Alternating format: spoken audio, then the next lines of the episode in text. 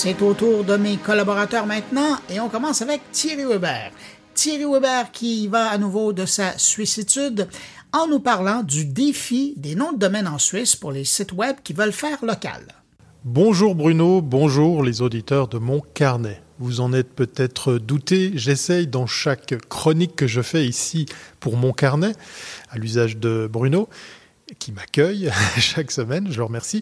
J'essaye de ramener un peu de suissitude, vous savez, ce beau pays euh, euh, flanqué en plein milieu de l'Europe et qui n'en fait euh, ben, justement pas partie.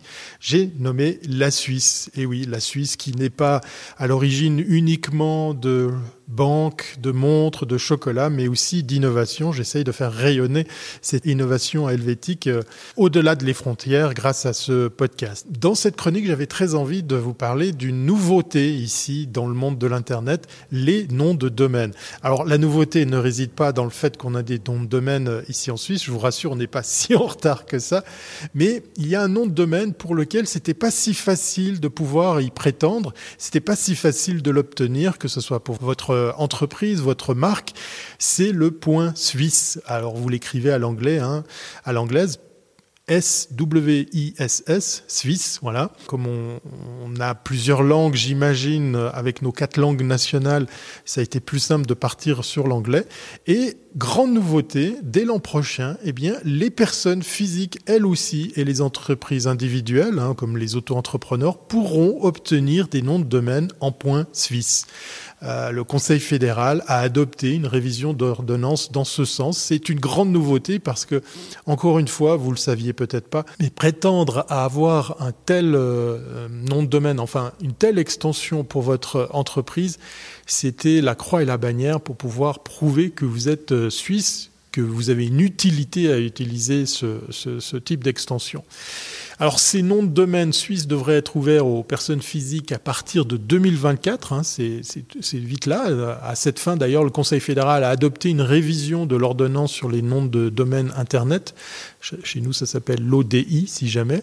Et l'OFCOM, hein, l'Office fédéral de la communication, qui est notre organe national, eh est en charge justement de préparer cette ouverture.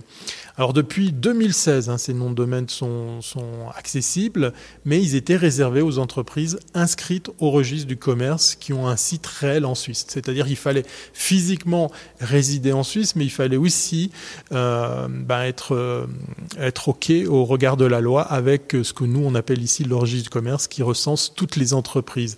Ça concernait également les collectivités publiques et les associations et fondations suisses qui, très souvent, elles aussi, sont inscrites euh, au RC. Au mois de mai 2023, on comptait près de 19 000 noms de domaine .suisse enregistrés.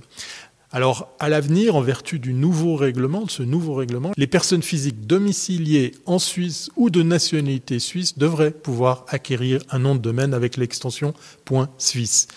C'est la même chose pour les entreprises individuelles non inscrites au registre du commerce, comme les architectes ou les artisans ou les indépendants. Alors attention, l'emploi de l'extension est toutefois soumis à diverses conditions. La dénomination demandée doit être en principe contenir au moins l'un des noms de famille officiels ou un autre nom de famille enregistré auprès de l'état civil, ce qui se résume ici à dire ben, c'est rattaché à une personne bien réelle. Pour ceux qui est des ressortissants suisses vivant à l'étranger, eh ils peuvent utiliser le nom de domaine qu'à des fins privées, caritatives ou associatives. Cette révision de l'ODI doit également contribuer à renforcer la lutte contre la cybercriminalité, parce que ça fait apparaître quelque chose, hein, cette suissitude, l'attrait pour la Suisse, nous on s'en rend plus compte en vivant ici dans ce pays, eh bien, il est bien réel et il intéresse beaucoup, beaucoup de monde. justement, la cybercriminalité est un des axes à surveiller. S'il existe un soupçon d'abus via un site web dans le domaine .ch ou .suisse, les détenteurs de domaine n'auront plus que 10 jours au lieu de 30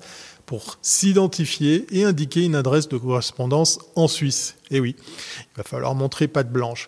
Pour les noms de domaine attribués depuis moins de 90 jours, 90 jours, une nouvelle règle s'applique également. Si l'on soupçonne que des actes illicites ont été commis au moyen du domaine nouvellement attribué, eh bien, l'exploitant du registre peut le bloquer pendant 10 jours, puis révoquer carrément l'attribution si le détenteur ne s'identifie pas correctement dans les délais impartis. je me réjouis de voir ce que ça peut donner euh, à la longue parce que ça va générer beaucoup de travail. Mais je suis persuadé qu'en 2024, il y aura beaucoup, beaucoup de nouveaux sites avec euh, cette nouvelle extension. Au fait, le point .ch, savez-vous à quoi il correspond? Puisque là, je vous parle du point suisse, qui clairement indique euh, le nom de mon pays, hein, Switzerland, Suisse pour parler français.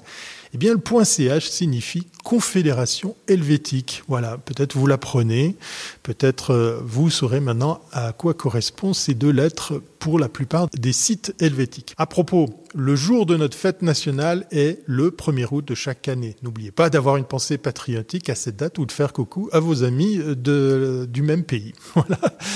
D'ici là, portez-vous bien et à très bientôt si c'est pas avant.